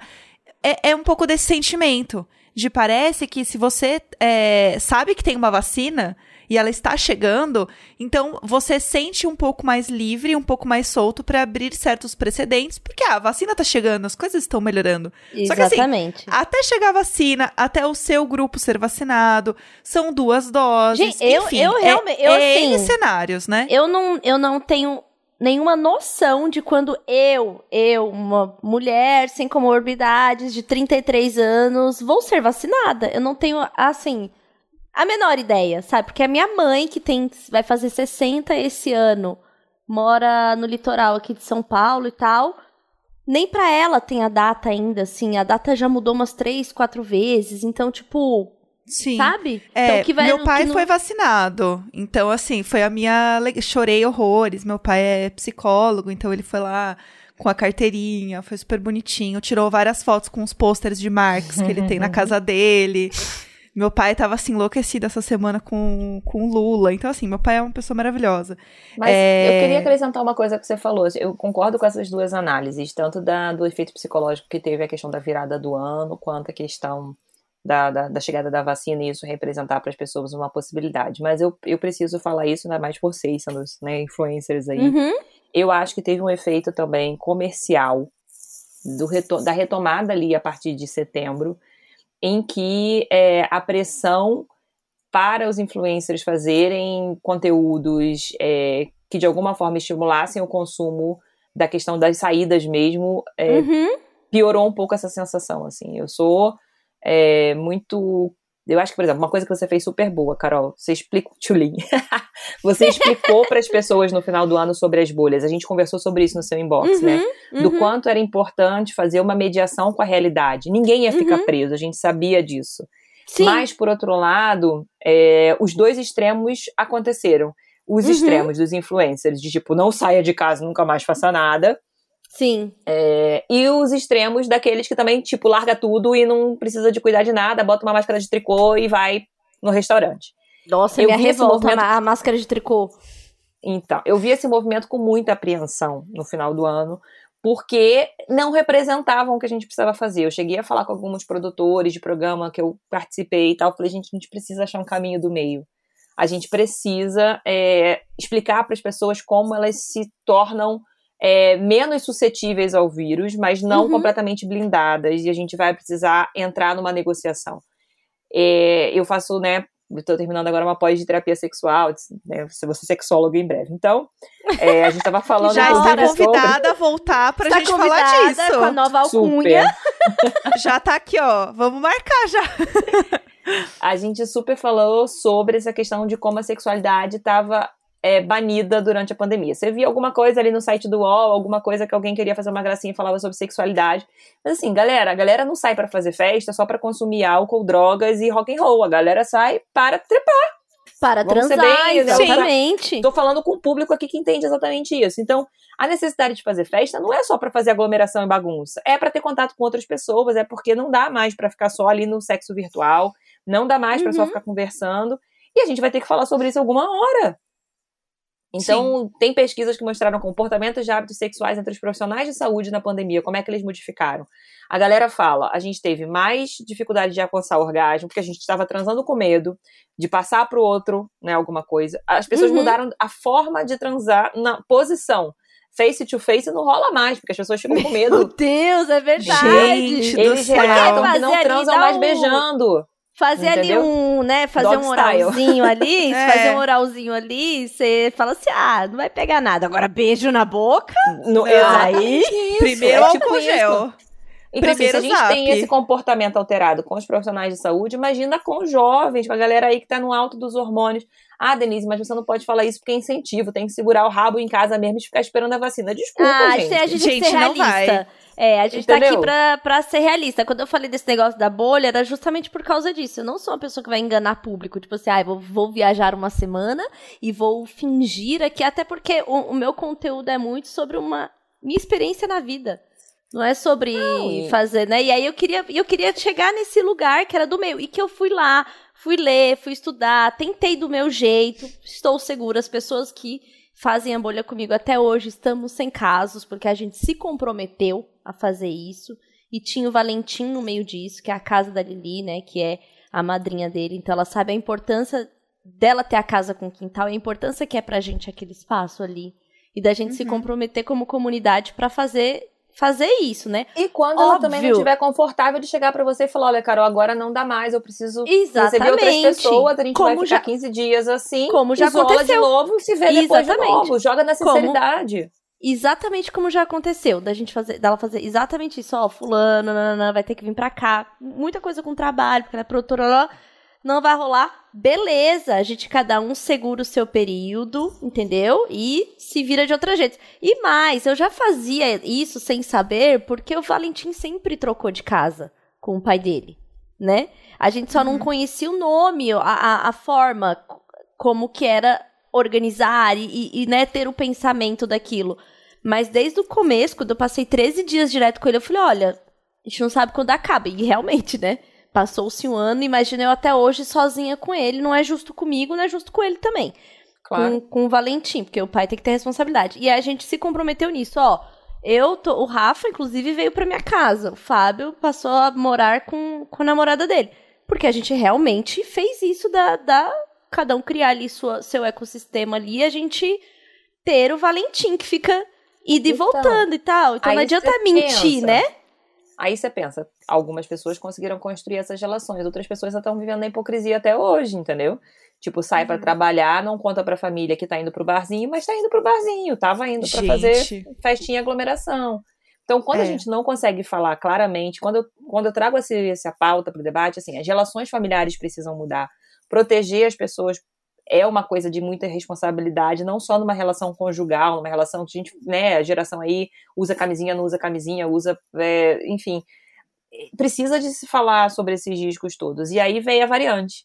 E aí, quando a variante aparece, e a variante, obviamente, que ela não é produto desse comportamento que as pessoas tiveram só pelo lazer, é por uma questão social, de terem que sair para trabalhar, de serem os entregadores, trabalhadores dos serviços essenciais, né, de estar tá se expondo por risco necessário para se botar comida dentro de casa muitas vezes, porque não foi todo mundo né, que precisou e pôde fazer o isolamento da forma como deveria, então vai acontecer mesmo. É um produto do nosso meio político, do nosso meio social, né? Infelizmente ela existe, vai e pega mais os jovens. E hoje a galera mais jovem está aí morrendo de bobeira, porque a gente tem várias pessoas que estão morrendo de bobeira, morrendo porque acreditaram Sim. que só, só obeso que vai morrer, que só quem tem uhum. diabetes vai morrer, que só quem tem hipertensão vai morrer. Ainda não entenderam que esse vírus é uma loteria genética. Você pode estar num momento específico da tua vida que se você contrair o vírus, você sim pode ter uma tempestade genética, uma tempestade imunológica e você por simplesmente não ter condições de sobrevivência. E mesmo se você tiver num serviço muito bom, é, especializado, com UTI, com tudo do melhor padrão, ainda assim a fatalidade pode acontecer na sua casa e você não vai querer que aconteça. Então, essa, é, a gente precisa retomar um pouco desses diálogos, né, dessas dinâmicas, e eu acho que a gente vai sair desse momento mais crítico, provavelmente aí em um mês, em um mês e meio, não tem como, né? Vai se sair, vai começar a diminuir de novamente o número de casos, e aí, minha preocupação, mais uma vez, as pessoas terem a falsa sensação de segurança. Uhum, e aí, quando chegar, é, sei lá, junho, julho, agosto, com inverno, tudo de novo, entendeu? Ô, é, Dei, é... então, é a gente já tá falando aqui há quase uma hora, porque é tão bom falar com a minha amiga que eu ficaria ah, mais umas 15 eu horas. Tô adorando. É, eu queria que você fizesse assim pra gente, e, e pensando muito, de, é, muito desse olhar, assim, que é um, é um tipo de conteúdo que eu busco, que quando você faz os stories é muito bom de assistir, porque você é muito sincerona nesse lugar de não adianta ser hipócrita, não adianta achar que todo mundo vai ficar aí 90 dias em casa até a onda passar e baixar, não vai. Então, assim, é, eu tenho falado muito, a gente tem falado muito sobre pelo menos o uso de uma máscara mais segura, que a gente Sim. conseguiu entender a importância mesmo né? E assim, antes desses perfis, quando eu ia procurar, eu achava muita coisa que era quando um país falou que só podia sair com a tal da PFF2 na rua. Então assim, aí comecei a ficar alerta, aí comprei uns na, comprei no, no Mercado Livre umas, aí mostrei nos stories, aí me avisaram: "Ah, é a KN95 não é igual a N95". E hoje tem perfis que estão ajudando a explicar isso assim, sabe? E assim, amigos próximos. Eu tô falando disso tem pelo menos um mês e meio que eu tô que eu comprei uhum. as primeiras. E ontem um amigo falou assim: Amiga, como é mesmo aquela máscara lá que você falou? Porque eu vou viajar. Então, assim, leva um tempo para as pessoas assimilarem a informação e tal. Então, eu queria ouvir de você, né, pra gente, como, como de fato, nesse momento que é crítico, óbvio, fique em casa, é o, é o, né, o básico, que quanto mais a gente puder, com certeza ficar mas como ter esses, esses protocolos verdadeiros que a gente possa, de fato, é, se colocar e colocar os outros men menos em risco? Tá, eu acho que a primeira coisa, assim, neste momento, não, talvez não seja 90 dias, mas nesse momento é segurar a bunda em casa mesmo. Aglomeração de jeito nenhum, festa de jeito nenhum. Ah, mas é minha bolha. Não, se a sua bolha não estava reunida nos últimos 14 dias, não inventa de trazer sua bolha para dentro de casa agora, né? Uhum, ah, mas certo. vou testar, vou fazer, vou acontecer. Tipo, agora não é o momento disso. Agora é o momento da gente, quem já está convivendo, ok, continuar convivendo. Quem não uhum. estava convivendo até esse momento, para entrar no novo ciclo de convivência, esperar por quê, gente? Porque não tem vaga de UTI. Ponto final. É esse o ponto. Uhum. Se você estiver querendo arriscar fazer roleta russa com a sua vida, ok, vá fundo, entendeu? Quando a gente está num momento onde tem 60%, 50% de lotação, significa que a gente tem a possibilidade de, se a gente adoecer, a gente conseguir entrar numa vaga dessas de UTI. Se não tem, não é momento da gente fazer roleta russa. E não é momento de sair não é só pra, tipo, ah, vou alugar um sítio em Atibaia e vou me jogar do, do, do, do da plataforma lá para mergulhar na piscina. Cara, se você bater a sua cabeça, fizer um choque medular e ficar tetraplégico, você não vai ter vaga também. se você na estrada de ida para algum lugar do interior, para o litoral, não sei o que e tal, botar seu carrinho lá 160 por hora e capotar, não vai ter vaga para você na UTI também, entendem? Então assim, não é só não sair por conta do Covid é não sair uhum. por conta de todo o risco de acidente que a gente pode ter. Então, neste momento, é segurar muito a onda mesmo, porque não tem vaga de UTI e isso, isso vai se prolongar por um bom tempo. Isso é muito fato. Não tem como a gente dizer que as vagas de UTI de um dia para noite voltam a existir. As pessoas precisam morrer para liberar o leito ou serem terem alta. Para ter alta, média aí de 15 a 30 dias. Então, muita gente tá uhum. que está entrando agora só vai sair em 30 dias e não vai liberar essa vaga para você. É, bom, Entendendo isso, preciso sair. Para onde eu preciso sair? Preciso sair para trabalhar, preciso sair para ir no mercado. Se eu não consigo, se não for uma coisa que pode chegar na minha casa, se eu não tenho dinheiro para pagar a taxa de entrega, enfim. Preciso sair para ver um documento, preciso sair para resolver alguma situação de emergência, preciso sair para denunciar a violência que eu estou sofrendo na minha casa, né? A gente não pode deixar de falar que as mulheres são aí muito vítimas de violências domésticas nesse momento, intrafamiliares. Sim. E se você precisar de sair como vítima de violência doméstica, você precisa sim na delegacia denunciar. Você não vai ficar esperando a pandemia para você denunciar, porque isso é um risco que você vai estar correndo imediato em relação à sua própria vida também. Então, assim, mulheres, principalmente que estão me ouvindo, procurem né, os perfis, as redes de cuidado, as redes de apoio para quem está sofrendo violência dentro de casa. Não é ficar melhor ficar dentro de casa apanhando para não pegar Covid. Não invertam essa relação, tá? Porque uhum. isso aí é. Essas são as exceções que a gente deve, né, pensar. E uhum. aí eu tenho uma gradação. Né? Infelizmente, no Brasil, a gente não tem um programa, de fornecimento de máscara a preço de custo. A gente não tem no SUS fornecendo máscara é, na farmácia popular ou nas farmácias de UBS. Infelizmente, isso é uma coisa que divide quem pode pagar de quem não pode pagar. Então, se você tem uma máscara de pano, se essa máscara ela for uma máscara tripla, se você puder botar duas máscaras de pano uma em cima da outra, já é melhor do que só usar uma máscara fininha comum. Ah, isso é legal. Tá? Uhum. Então, pensando já em quem não tem grana, em quem. Duas máscaras no mínimo. Você foi para o transporte tá. público, bota uma máscara, bota em cima da outra. Na hora que você entrar num outro ambiente, que você já saiu do transporte público, pega aquela máscara que você colocou por cima já descarta ela. Lava uhum. sua mão, obviamente, tal, e continua. Quando você for de novo para o transporte público, coloca outra máscara em cima. Então, o mínimo. Se a máscara for daquelas de ter três dobraduras, sabe? Aquela que imita Parece uma, uma sanfoninha. que chamam 3D, né? As máscaras ah, mais sei. anatômicas. É melhor do que uma máscara que só faz uma camada, né? Então, não é para tipo, agora só posso usar máscara cirúrgica ou a PPF2 ou a N95. É, ainda as máscaras de pano, elas são possíveis de serem usadas dentro dessa lógica, né? Quanto mais camadas, melhor. Quanto mais dobraduras eu tiver ali, melhor. São as ideais? Não são. Né? A gente já tem pesquisas aí mostrando que se você tiver acesso a comprar máscaras cirúrgicas, que são aquelas de TNT, aquele tecido que é impermeável, que a gente usava em festinhas infantis antes da pandemia, né? Agora não está precisando mais botar toalha nem nada. Essas máscaras cirúrgicas, elas são é, melhores na performance delas se elas forem utilizadas e por cima uma máscara de tecido.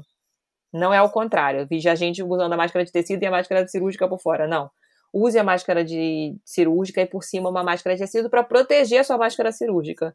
E aí, mais uma vez, essa hum. lógica. Sentiu que por fora molhou, aconteceu alguma coisa, tira a máscara de tecido e fica com a máscara cirúrgica, né? Então, a máscara de e tecido. E sempre bem vedada, né? Bem vedada. Como é que eu posso fazer essa vedação? Porque nossos rostos, eles são diferentes e o tamanho da máscara é padronizado. Você pode usar um micropore na sua pele para do lado prender, segurar a máscara cirúrgica.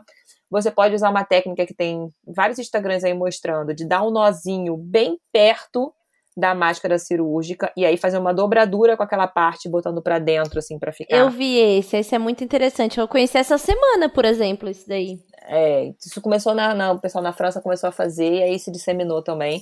Então, assim, pra, porque o que, que as pessoas estavam fazendo? Pegando a máscara cirúrgica e fazendo um oito do lado para colocar na orelha e aí ficava um vãozinho, né? Então esse vãozinho ali, ele pode você respirando, ele não tá vedando bem no seu rosto. Não adianta colocar o ferrinho no nariz e ela tá ajustada abaixo do queixo, do lado também tem um espaço. Então o micropore pode ajudar você a fechar, ou esse nozinho que você faz muito próximo, tem que ser grudado na máscara, e aí você pega e dobra a pontinha que fica dentro do nozinho para fazer tipo uma dobra. A máscara ela fica como se fosse uma sanfoninha, né? Uhum. E aí, se você puder botar uma máscara de tecido por cima, melhor ainda.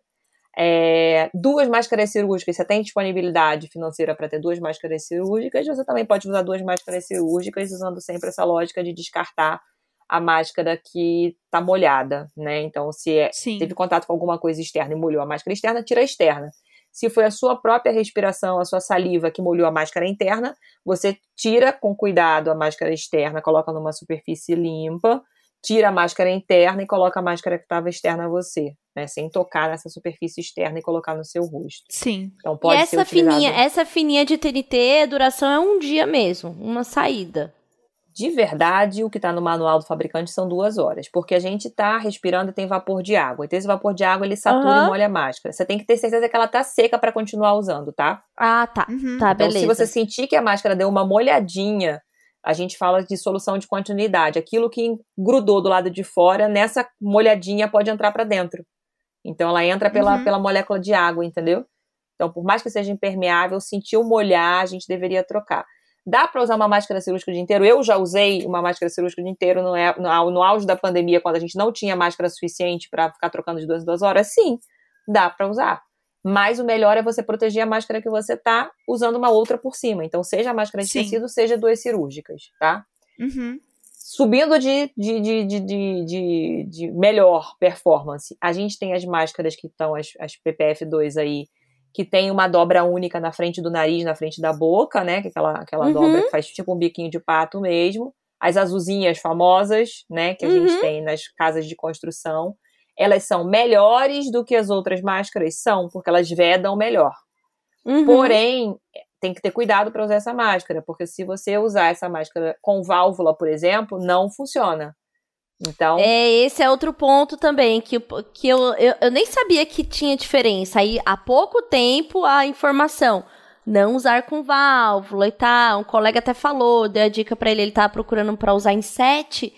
E aí eu falei, olha, tô pesquisando sei o que, sei o que, a Aura, que ela é bem, bem confortável para quem vai ficar muitas horas, minhas amigas têm usado também lá. E aí eu Sim. falei, mas não com válvula não. Ele falou, não, em sets não estão nem aceitando as que tem válvula. Isso. Nada de válvula, válvula a gente não usa. Então, é, infelizmente, toda vez que a gente começa a falar mais sobre esse uso de material, acaba tendo um aumento de preço, né? Então a galera aí procura é, na sua loja de bairro, procura na internet, procura por WhatsApp, tem que ter certeza que aquela máscara que está sendo vendida, ela é certificada pelo Imetro, tá? Eu acho que isso é importante da gente falar também. Se você vai fazer um investimento, invista numa máscara que tem o selinho do Imetro que está garantindo a qualidade daquele equipamento de proteção individual, tá? Então, é importante a gente né, saber que existe uma certificação para essa venda de material também. Não seja enganado. Comprar pelo correio, às vezes, tem essa, esses inconvenientes também, né? Infelizmente. Então essa máscara tem, ela é melhor. Tem um site que se chama PFF para Todos, que eles estão colocando vendedores seguros em vários estados, que tinha uma questão também, que era de que ela era muito cara, muito cara, muito cara. E aí sim, uma Aura da 3M, por exemplo, tá 36 reais a unidade. Já tem outras que é dessa azulzinha, mais simples, de várias marcas, que dá para você encontrar a unidade de 4 reais, R$3,90. É, e comprando em pacote, se junta com os amigos aí, as amigos assim, as pessoas você tá em casa, mas que comprem quantidade, diminui o frete, mas conseguir ir evoluindo aí, como é como que a Denise tá falando, é, tem, você vai vai ficando mais seguro, né? E faça escolhas inteligentes. Se você vai para um lugar é. aglomerado, tipo mercado, use uma máscara melhor. Se você não Sim. só vai descer no elevador da sua casa, precisa talvez usar só para pegar uma entrega isso? Não, talvez a cirúrgica com uma máscara de tecido por cima já seja suficiente. Aí você não ficou duas horas com essa máscara, você ficou 15 minutos que você desceu. Então você uhum, guarda sim. ela no saquinho apropriado direitinho, saquinho de papel ou saquinho de plástico, e você pode utilizar novamente esta máscara. Deixa uma só para entrar no elevador. Deixa uma é, na bolsa tenho. que seja pra. Ah, eu tenho, eu, um, eu tenho umas separadas só do elevador, porque Isso. aqui a gente a gente vive num, num isolamento muito doido. Eu, eu e o Neco, a gente tá 100% do tempo juntos. Tudo a gente faz junto, tudo a gente tá aqui. E a gente pede tudo pela internet. Tipo, absolutamente tudo a gente pede pela internet. Mercado, tudo. A gente não sai para nada. E aí a gente tem as máscaras do elevador. Então, assim, a parte boa é que, por exemplo, o prédio não pode entrar mais de uma pessoa junto no elevador. Então, isso já é bom, né? Porque é, alguns vizinhos, eles entram, né? Na cara dura, assim. Você tá dentro do elevador, eles entram. Simplesmente, assim, né? É, mas não deveria. E daí você tem que ser a pessoa chata e falar assim, ah, você pode esperar o próximo? Por favor? E aí a pessoa tem que sair do elevador. Então, uhum. assim... Mas teoricamente, cada um tem, né? Só pode por família ou por apartamento usar o elevador. E aqui tem muita criança no prédio. Então, é é um movimento muito grande do elevador, porque elas descem para brincar e tudo mais. Uhum. Então, assim, demora para passar de novo, gente. Vai demorar mesmo. Mas eu prefiro demorar mais e ter a máscara lá separadinha, bonitinha, do que você ficar, entrar no elevador com mais gente, tá Sim, com uma máscara que eu também não vou me sentir segura, porque eu escolhi a máscara mais leve para pegar o elevador porque eu estaria sozinha. No meu prédio, eles, no meu prédio tem muito idoso, né? Muito velhinho aqui, e aí quando chega as coisas, eles mandam pelo elevador. A gente nem pega mais elevador. Já é uh, protocolos uhum. que eles mesmos estão ajudando a gente aqui pra se organizar, assim, né? Mas aí também você vai na frente do elevador, põe a máscara de frente do elevador, porque pode ter uma pessoa dentro do elevador também. Então, É, é, e aí é muito doido porque são essas pequenas coisas que eu acho que a gente já tá meio que acostumando, assim. Mas continuando, Dê, aí tá lá as, as PFF2, já tem é, um pouco mais segura, lugares né, que, que já estão ajudando. E aí eu vi o vídeo de como tirar as máscaras PFF2, porque tem isso também, né? Tirar primeiro o elástico de trás, passa ele pela frente, depois tira o elástico de cima da cabeça, não toca na parte de fora e deixa lá descansando três dias.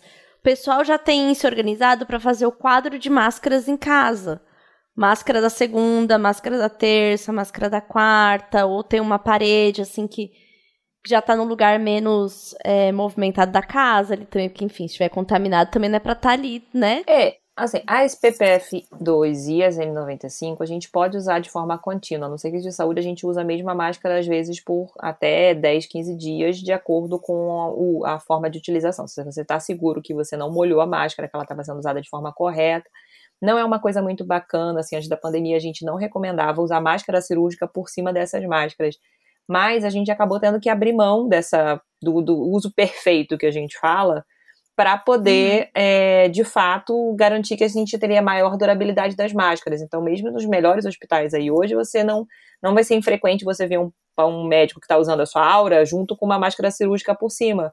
Uhum. Porque a gente corre o risco delas acabarem também. E como está muito caro, né, a, no preço, no custo da aura não é com a 36 reais, ela era bem mais barata né? Mas ela é uhum. uma máscara mais confortável. Para quem ela vai estar recomendada? Para um professor de escola, para mim todos eles deveriam estar usando. Sim. Né? Eles estão passando ali quatro sim, horas, sim, três sim. horas com as crianças, então eles deviam estar usando também. Infelizmente, a gente não teve nem a pressão, né? Para essa volta às aulas, por exemplo, para o Estado, para o município, para as escolas privadas, garantirem o pagamento desse equipamento de proteção individual. Porque para os professores passou a ser, para quem trabalha com as crianças diretamente nas escolas, é o equipamento de proteção individual, né?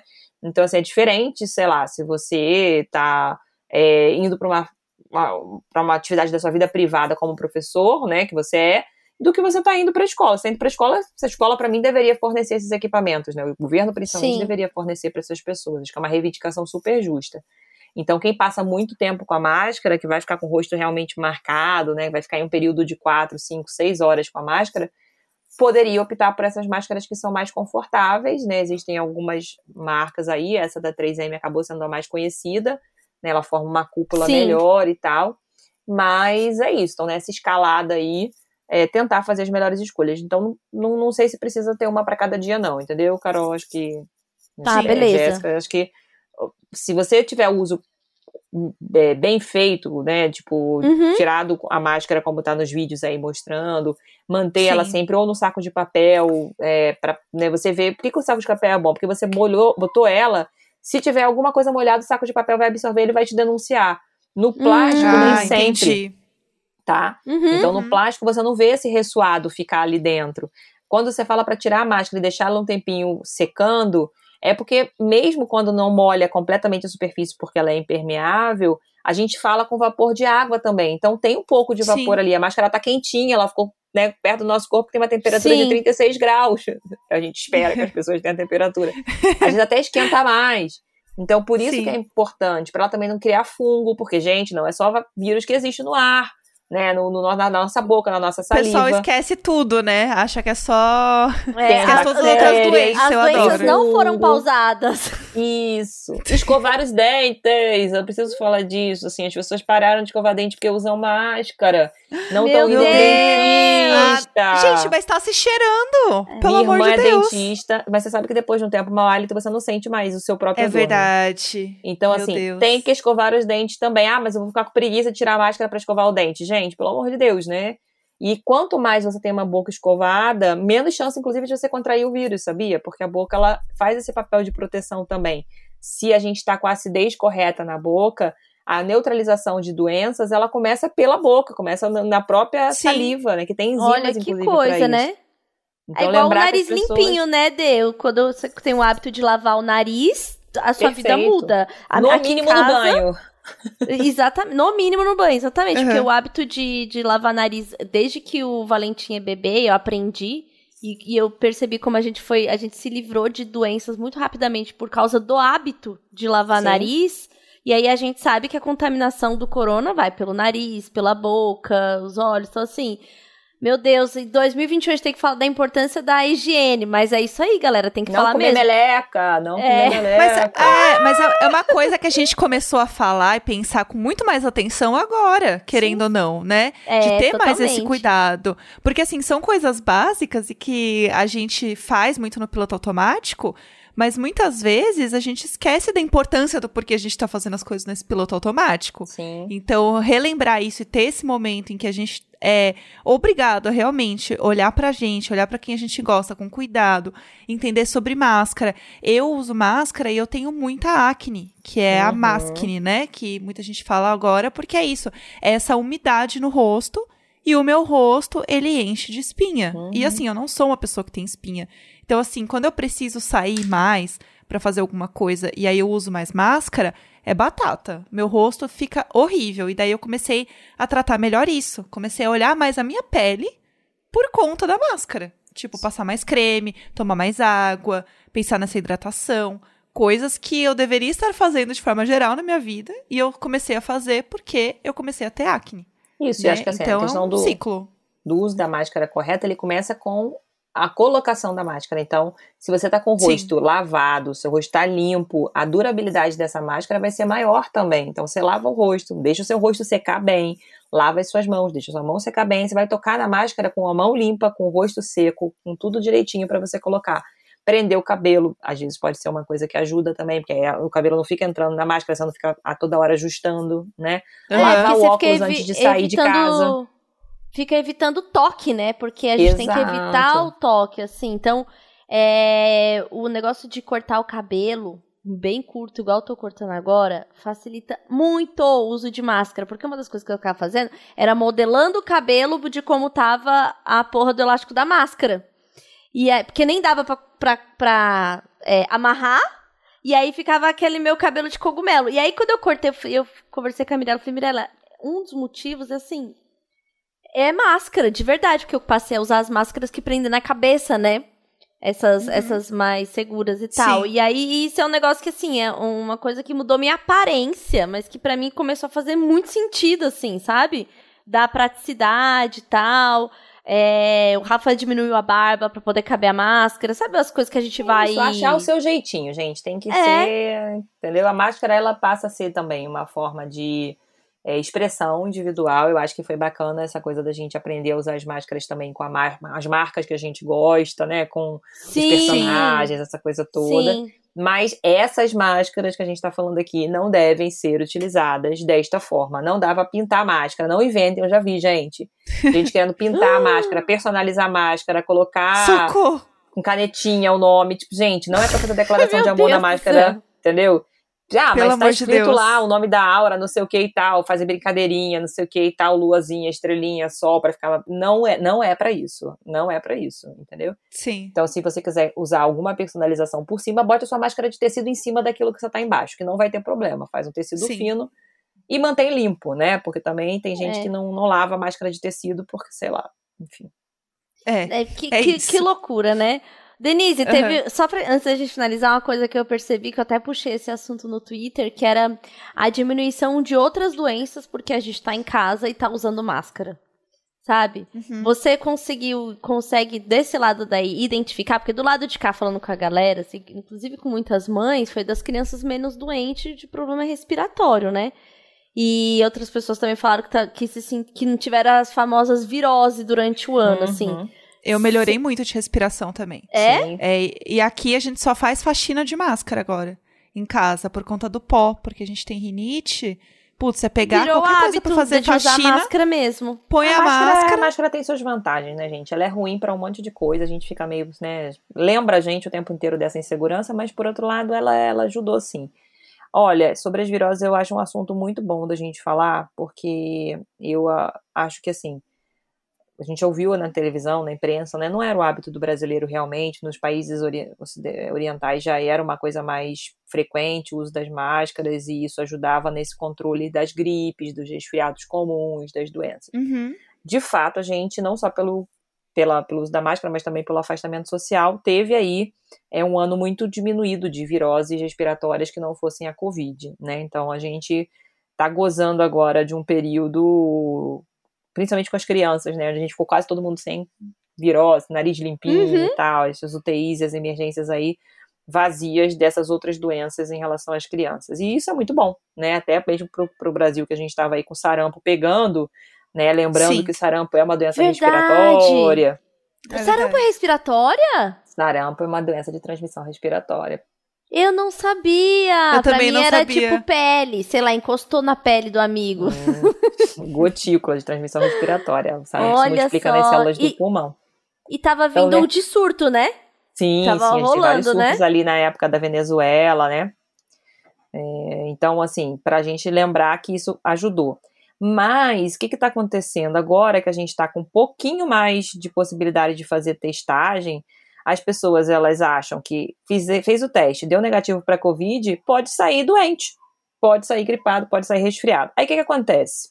Essa pessoa, em algum momento, ela toca em alguma superfície, ela contamina aquela superfície, e aí uma outra pessoa que vai ter um resfriado comum, porque foi transmitido como resfriado comum, vai ficar achando que teve Covid. Aí vai ter um gasto de fazer um exame, de ficar afastado, uhum. etc, etc. Então, a gente precisa ter uma coisa chamada etiqueta respiratória nesse momento. Principalmente aí as mães que estão me ouvindo, né? A galera que tem filho e as crianças são as mais catarrentas mesmo nesse momento.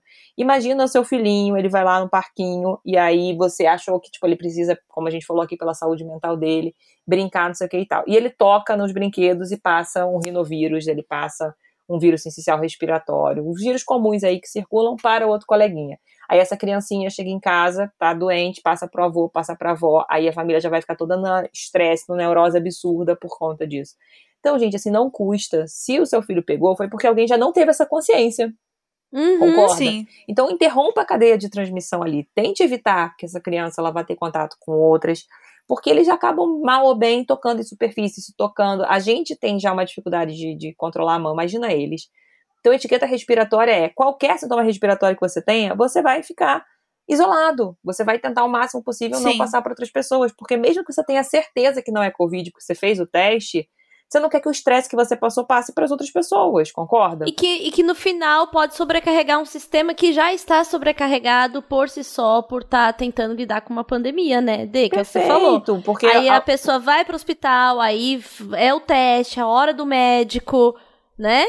Exatamente, uhum. é o estresse todo aí de uma situação que poderia ser evitada. Então, etiqueta respiratória não é não tenho Covid, não sair de casa. É não tenho qualquer virose respiratória, não sair de casa até realmente melhorar, né? Para evitar realmente que.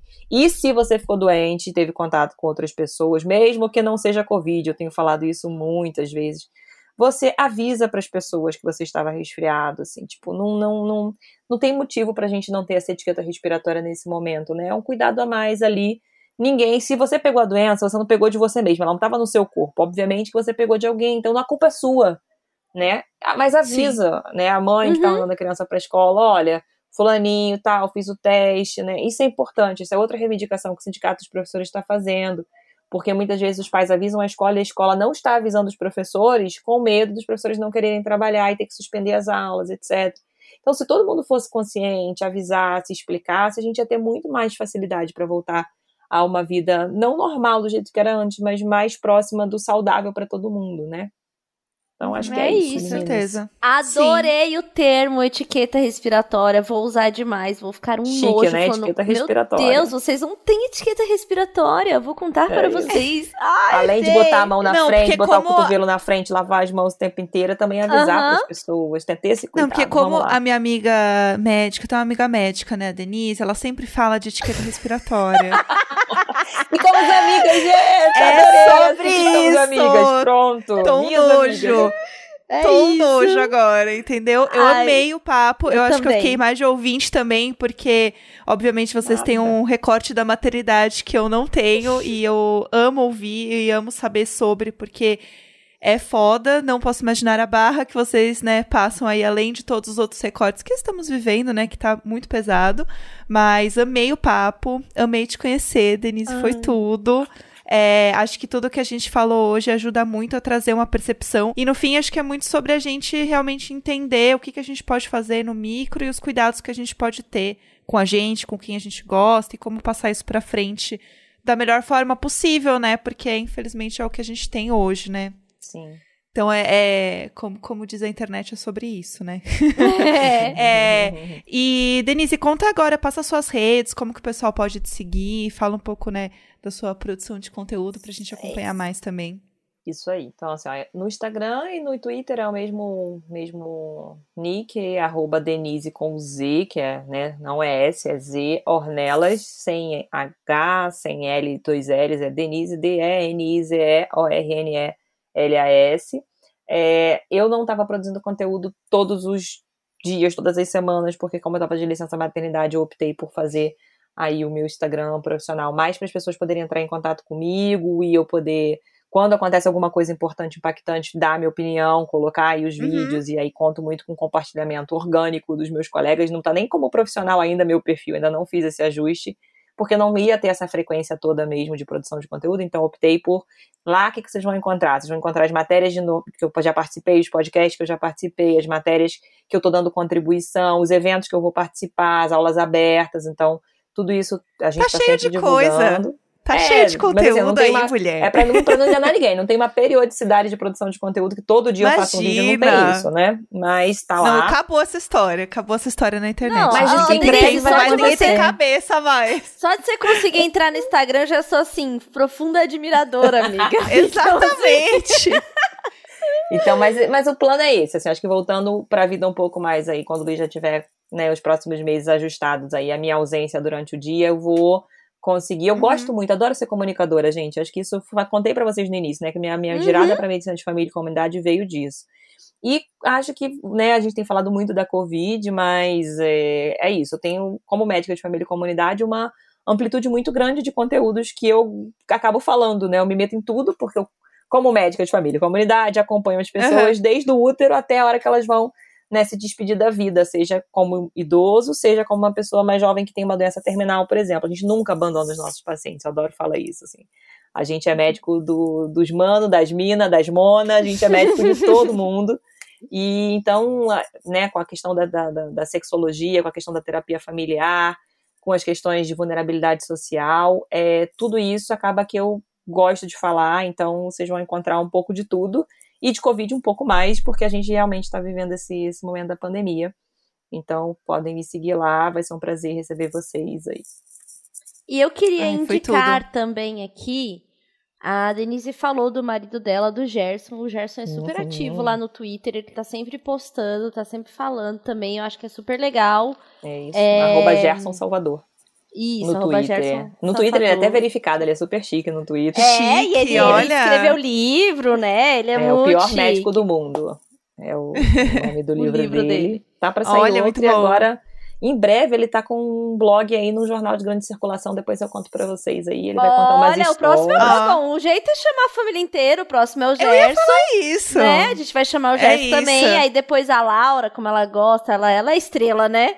A Laura é estrela, então a gente também vai chamar ela Vocês pra dar uma fazer, imagina, aqui. eu tô com crianças mesmo, ia ser legal, já pensou? Eles contando a perspectiva deles, assim, de mundo. Nossa, viajei agora, assim, tintim com a É hora bom. aqui, ó, ia ser... É, ia ser Um, bom, né? Imagina só para baixinhos. Nossa, que fantástico isso. Eu imagino juntinhos. Precisamos Ai, fazer amei. também, porque a galera adora quando, quando a gente fala das crianças, que tem muitos pais e mães, não só pais e mães, tem muita gente que passou a se interessar pela maternidade, que, né, o meu sonho é isso, que as pessoas se interessem por este universo, não só sendo pais e mães, mas olhando que as Perfeito. crianças são cidadãos Sim. também, precisam do Veja nosso respeito, do nosso como cuidado. cidadão, não é essa história de futuro, não. A criança é o presente, ela faz parte Exatamente. da estrutura social, ela é super Sim. importante para, inclusive, a gente, como a gente falou, né, não, não só da forma utilitarista de ter esperança num futuro, né, Mas ela constrói esse mundo junto com a gente, eles são super Exatamente. espertos, eles né, ensinam pra gente muita coisa também. Nossa, tá acontecendo agora. Criança agora. não é coisa do futuro, tá acontecendo agora. Acho que é. tem, vou pensar melhor sobre isso aí, hein, Dê, pra gente Eu gostei. fazer com nossos é. pequenininhos exibidos. Eu gostei. É, se você que está ouvindo gostou da ideia também, manda lá pra gente, comenta na, no nosso post de divulgação deste episódio. No Instagram. É, Imagina Juntas Underline. Comenta lá no Instagram, comenta lá no Twitter pra gente, que ia ser tudo. Então, assim, a ideia está lançada, pessoal. É, é, apenas isso que eu queria dizer. Dê, muito obrigada por ter participado aqui. Eu acho que foi um dos episódios mais importantes que a gente teve aqui, mais de utilidade Imagina. pública, assim, de poder de verdade ter todo o seu conhecimento, todo o seu olhar, e acho que tem também um lugar de desmistificação aí, desmistificar de que médico é pessoa também, né? Médico é gente também. A gente tem que falar, médico é gente, médico é mãe, é pai, é família também, é filho. E acho que é importante também a gente pensar nesses profissionais que estão aí na linha de frente e respeitar como indivíduos também, que a gente viu que a gente mora num país que infelizmente médico sofre ataque. E é uma coisa que a gente repudia muito aqui. Estamos com a comunidade científica, tá? Então, uh! Conte sempre com a gente. 100%. Saiu dados, manda pra gente divulgar. A gente fez um programa inteiro sem falar de terraplanista, gente, sem falar de cloroquina. Toda vez que eu vou em algum gente... lugar, as pessoas só querem saber disso, a gente conseguiu falar de outros temas, eu adorei. Tá Deus me livre. Deus me livre guarde. Ainda bem. Foi tudo. Foi tudo, é Dê. Isso. Muito obrigada, obrigada mesmo. Foi viu? maravilhoso. Um e abraço, beijo um nas beijo crianças. E foi demais mesmo. Muito obrigada, Dê. Um beijo. Beijo, gente. Até semana que vem, gente. Até semana beijo. Que vem. Half-Death.